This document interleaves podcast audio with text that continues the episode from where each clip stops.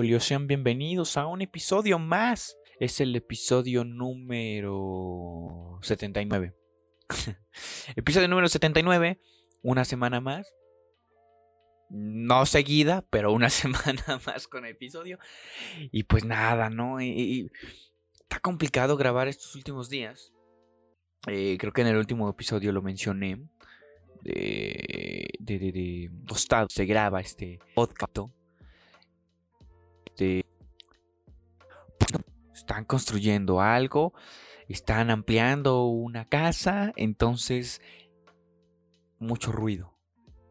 Mucho ruido en este sentido. Pero bueno, ¿qué podemos hacer? Absolutamente nada, no podemos hacer nada. Entonces tenemos que encontrar los momentos adecuados para grabar. Para grabar. Hay días en los que honestamente he intentado grabar pero no se puede, se mete mucho ruido. Entonces, eh, confiemos en que esto, esto, este episodio se pueda terminar bien, ¿no? Bien. O lo más, eh, ¿cómo decirlo? Lo más limpio, lo más, pues, no, no encuentro la palabra, ni modo. Entonces, seguimos. Espero que hayan estado bien. Espero que haya sido una semana pues pues muy bonita para ustedes, ¿no? Venimos de ¿de qué venimos? ¿Cuál fue el último episodio? Hablamos de ah, del Tuso Gate. Hablamos del Tuso Gate, así es. Eh, un episodio pues de investigación, lleno de corrupción. Que a ver, ese tema del Tuso Gate ese tema de la corrupción, ese tema de, de ser este de los vínculos entre clubs o clubes de fútbol con políticos o gobernadores eh, eh, estatales y todo ese pedo eh, es un secreto a voces ¿no? es un secreto a voces con la mayoría de equipos de la primera división pero bueno Así está este pedo, ¿no? Así está este pedo. Ay. Ay, ay, ay. Pues vamos a darle, ¿no? Vamos a darle a este bonito episodio, a este episodio donde volvemos a la sección de En la historia de, que me está gustando mucho hacer esta sección, ¿eh? Y conocer la vida de muchos atletas. Eh, algunas veces es trágica, algunas veces es eh, una historia pura de motivación. Eh, pero, pero, pues, no sé, me encanta, me encanta esta sección, por eso la traigo muy a menudo. En fin, en fin. Vamos a empezar. Como, como ya vieron en el título, como ya lo leyeron, como ya lo observaron y dijeron, a ver qué pedo. En este episodio 79 vamos a hablar un poco de la historia de Greg Oden. Como ya mencioné, pues en esta sección hemos hablado de lo que es Triple H, ¿no? De la historia de Mirko Savage, de la historia de Ben Roethlisberger, em, y así, infinidad, infinidad de deportistas que hemos tocado su historia. Em, una historia bastante complicada para algunos, una historia eh, de motivación para otros, eh, pero lo destacable o lo importante de esta sección es reafirmar lo difícil que es llegar a tus objetivos. ¿No? Eh, probablemente tú que estás escuchando esto quieras ser basquetbolista, quieras ser tenista, quieras ser luchador, whatever. Ya soy bilingüe, ya soy bilingüe. E, el deporte que tú quieras. O, pues sí, pues sí, eh, puedes aplicar esta filosofía o estos aprendizajes también en la vida. No necesariamente que quieras conseguir algo deportivamente. El objetivo es este. Eh, la gente en esta sección em, pasa por momentos complicados, ¿no? Pasa por momentos complicados, pasa por momentos difíciles dentro de, pues, de su vida, como todos. Sin embargo, en algunas ocasiones muchos de ellos terminan logrando eh, o alcanzando esos objetivos. Algunos otros, como es tristemente la historia de Mirko Savage, pues la, vida se les complica, se les complica muchísimo y terminan optando por, pues, eh, eh, quitarse, quitarse las ganas de vivir, ¿no? Y todo esto, digo, como aprendizaje puedes aprender todo eso, pues que la vida es complicada, ¿no? Que la vida es complicada y a veces obtienes lo que quieres y a veces obtienes lo que lo que no quieres, a veces sí te salen las cosas como quieren, en fin, la vida es un sub y baja, un reto complicado, pero no nos adelantemos, ¿no? Entonces, de esto va esta sección, básicamente, repasar la historia de deportistas que padecieron para alcanzar sus objetivos o que se les complicó muchísimo la vida. En este caso, en la historia de Greg Alden, em, es una historia eh, pues lamentablemente triste, ¿no? Ya les spoilé, discúlpenme, pero van a entender por qué. Y no me quiero, repito, no me quiero adelantar porque esto lo puse como conclusión, algo de lo que ya dije al principio. Eh, sin embargo, em, pues... Pues a ver, ya miren, vamos, a dejar de divagar, vamos a, meternos ya. En este, en este episodio, si hay contexto, si hay información, mi gente hermosa, mis bebitos fisfius ya me tiene hasta la verga, güey. Esto está la verga. Ya superen esa pinche canción, por favor. Ya. Ya. Ya. Paremos con ese madre. Pero bueno. Si no sabes quién es Greg Alden, porque no sigues mucho el baloncesto, no te preocupes, aquí te digo quién es. Su nombre, nacido en Buffalo, New York, el 22 de enero de 1988, exjugador de baloncesto estadounidense, así es. Eh, disputó tres temporadas en, la NBA eh, con un equipo. En general creo que fueron cinco años los que estuvo en, la Liga Mayor de, del baloncesto estadounidense. Eh, pero aquí la pregunta es, ¿por qué hablamos de Greg Oden? ¿Qué lo hacía tan especial o diferente a los demás? ¿Por qué repasar su historia? Bueno, lo primero destacable que tenía es que fue número uno en el draft de 2007. Eh, no sé si lo puse, creo que no lo puse en el guion, pero fue elegido por encima de, de Kevin Durant. Así es. Pero bueno, em, ¿qué pasó con él? ¿O, por qué? Volvemos a esta, ¿por qué? ¿Qué, onda con Greg Oden? Como dije, fue drafteado como número uno en el 2007 por Portland, pero los problemas en su rodilla interrumpieron de forma constante su carrera. De todas las temporadas que se habían jugado, que fueron siete, como ya les había mencionado, cinco, seis, o sea, fue un amplio tiempo, pero no tan constante. Siete temporadas que estuvo firmado dentro de la NBA, cuatro, cuatro temporadas, cuatro años las pasó lesionado por lo mismo. Temporadas en blanco total, literal, ni un solo minuto, ni una convocatoria.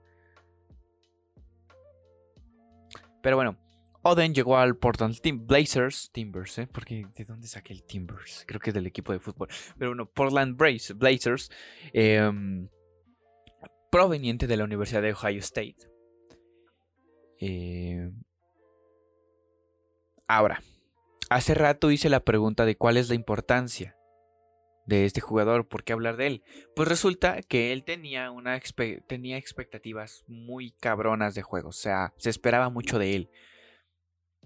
Y como ya mencioné, fue elegido por delante de Kevin Durant, otro jugador destacado de aquel entonces. ¿Vale? Ya sabemos dónde terminó Kevin Durant, ya sabemos dónde terminó em, Greg. Creo que se intuye perfecto a dónde voy con esto. Pero bueno, volviendo a Greg, para los más puntuales en el tema del baloncesto, que los mames a ver las estadísticas y todo esto, estos son sus números en la NCAA, o sea, el campeonato colegial de Estados Unidos, ¿no? De dicho deporte. Greg mide 2 metros con 13 centímetros. Y... 3 centímetros. Ja. Chupo. Ah, no, no, no era así, ¿verdad? Pesa 113 kilogramos. Y promedió 15.7 puntos. 9.6 rebotes y 3.3 tapones. Esto en un año. Solo en un año. La altura, la forma en que jugaba, la forma en que se desempeñaba dentro de la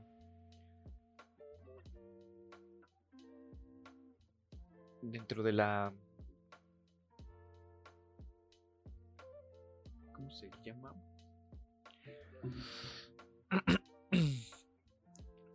Dentro de la cancha lo hacían destacar, lo hacían brillar, lo hacían eh, eh, pues que, la gente se fijara en él, ¿no?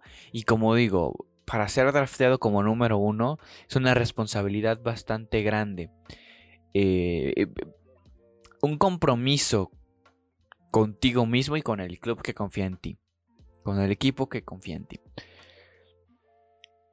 Porque, pues viene de esta presión de ser el número uno. Por algo eres el número uno. Y por eso, por algo, Greg fue eh, draftado como número uno creo que no hay mucho que agregar referente a las expectativas que se tenía de este jugador.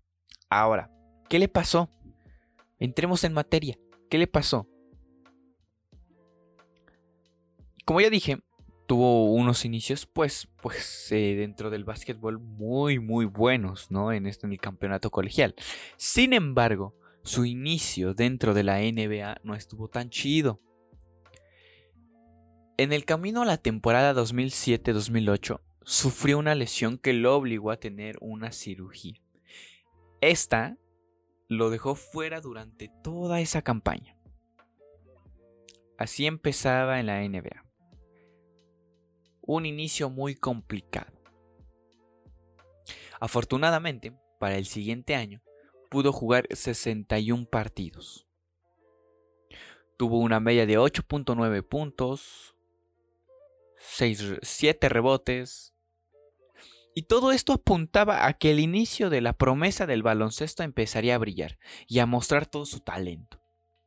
Hasta que nuevamente se lesionó. La rodilla. Así es. Microfractura. Microfractura. Y así nuevamente se perdió el resto de la temporada. Y así llegamos a una nueva temporada, la tercera. Y aquí la misma historia. Se rifó 21 juegos y ahí vamos al quirófano por una lesión. De nuevo. Estas pequeñas fracturas le seguían costando caro a Oden. A tal punto 2012.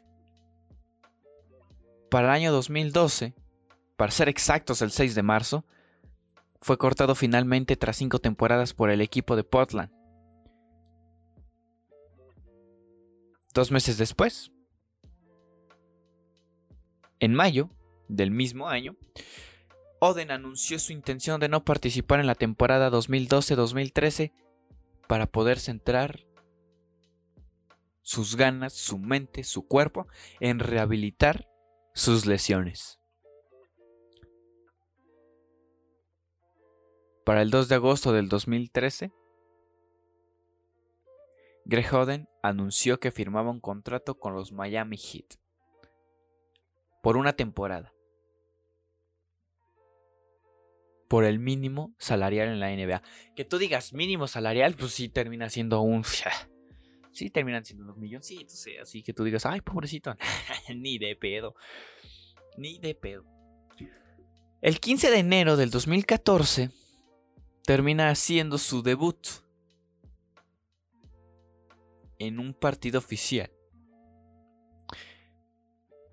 Esto desde diciembre del 2009. Contra los Washington Wizards. Anota 6 puntos en 8 minutos. Todo el mundo sorprendido. Se venía el regreso de Greg Oden. El 23 de febrero fue titular ante los Chicago Bulls. Y después disputó varios encuentros de playoffs. Llegó a una final con Miami Heat, la cual perdió. Sin embargo, a pesar de una buena un buen regreso, Greg pues nunca terminó por brillar, nunca terminó por destacar, nunca terminó por mostrar lo que tenía que mostrar eh, eh, cuando fue fichado por, por un equipo, por su primer equipo en la NBA. Nunca demostró ese talento. Y no porque no quisiera. Como ya dije, las lesiones son las que le pasaron factura y lo terminaron pues mermando en este deporte. El 15 de enero del 2014... No es cierto, ya había dicho ese dato. eso, pasa por no mover el, script, ¿eh? Esto por no mover el script. Pero no, yo quería decir, el 23 de febrero em, de dicho año, eh, después de, de, de, jugar ante Chicago Bulls, todo esto, de los playoffs, la final, bla, bla, bla, bla, bla, bla, pues termina firmando con el Jiangsu Dragons. Así es, un equipo de la Chinese Basketball Association. Termina llegando a ese equipo chino, eh, eh, pues por una buena cantidad, ¿no? Por una buena cantidad de dinero. Em, todo esto se concreta, la negociación, la firma, todo eso se concreta el 26 de agosto de dicho año, de 2015. El tiempo por el que firmó, un año. La cantidad monetaria, 1,2 millones. Así es, así es. Pero bueno, eh, termina su contrato en 2016. Mm, pues ni el año, ¿eh? Ni el año, porque él se desvincula de ese, de ese equipo el primero de febrero el primero de febrero del 2016 con siguientes números. Ojo, promedió 13 puntos, 12,6 rebotes y 2 tapones en los 25 encuentros que disputó.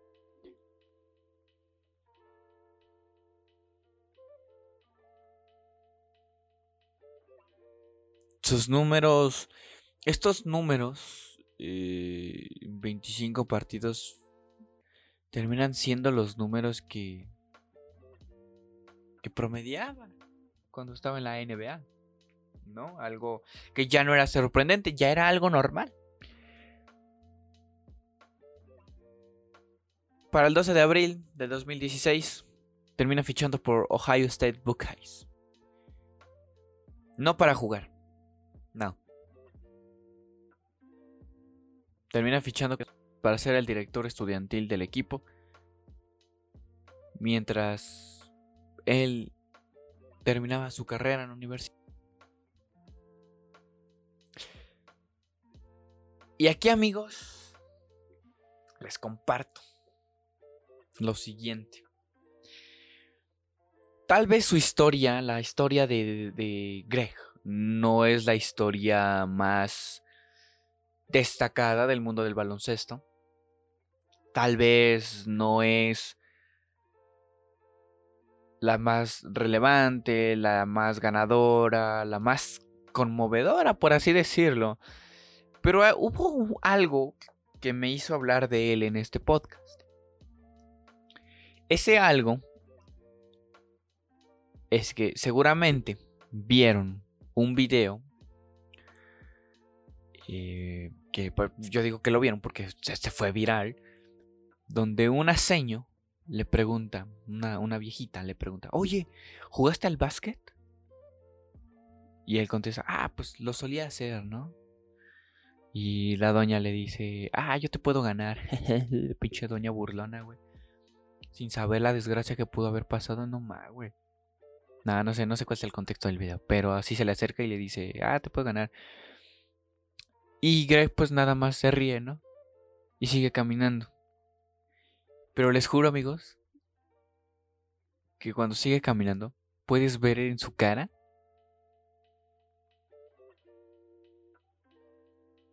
un chingo de tristeza. O sea, sonríe. De esas sonrisas que tú dices. Ah, así, güey. Así le. Y sigue caminando. Y como que se acuerda lo, de lo que pudo ser. Y se pone triste. Se ve del cambio totalmente en la cara de Odin. Se los voy a poner acá. Si no lo han visto, se los voy a poner acá, lo juro. Ya lo encontré. Ya lo guardé. Lo estuve buscando. Y ya, ya lo tengo, se los voy a poner para que lo vean. Eh, muy triste, muy triste ese, ese. Esa onda. Pero bueno, ¿qué podemos encontrar de conclusión ante esta historia triste, trágica? Eh, una historia donde los sueños no se hacen realidad, no se hicieron realidad. Pues yo creo que siempre les he dicho, ¿no? Eh, siempre he mencionado esta parte de que hay que perseguir los sueños y aferrarse a ellos, ¿no? Em, al final, ¿no? Sí, tú puedes hacerlo. Trato de darle eso así, motivacional, ¿no? Motivación, ¿no? Pinche coaching, verga. Eh, y lo hago porque pues es lo rico de la vida, ¿no? Es lo chido de la vida. Sin sueños no hay sentido. Sin metas no hay sentido. Sin embargo, en ocasiones hay que ser realistas. Y eso fue lo que pasó con Oden. Luchó hasta donde pudo. Pero su cuerpo fue el que le dijo, ya no más. Él no alcanzó el top. No alcanzó a entrar a, a sentarse, no, no, alcanzó a sentarse en esa mesa donde están varios basquetbolistas eh, destacados. No porque no quisiera, simplemente su cuerpo, sus lesiones lo mermaron.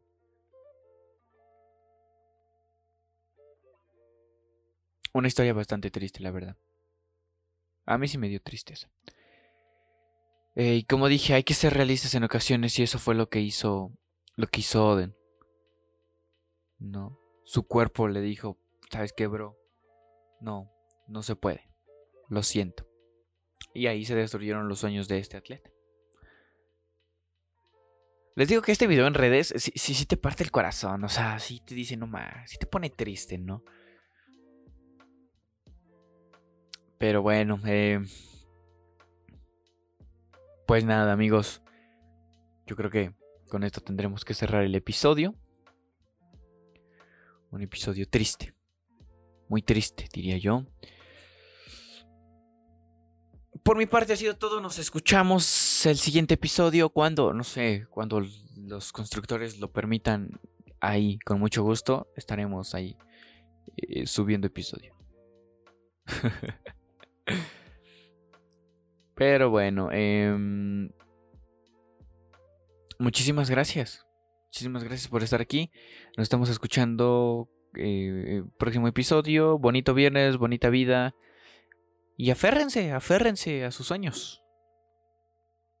Pero recuerden que hay cosas que no están en sus manos. Así que tampoco se estresen. Pues ya es todo. Bye.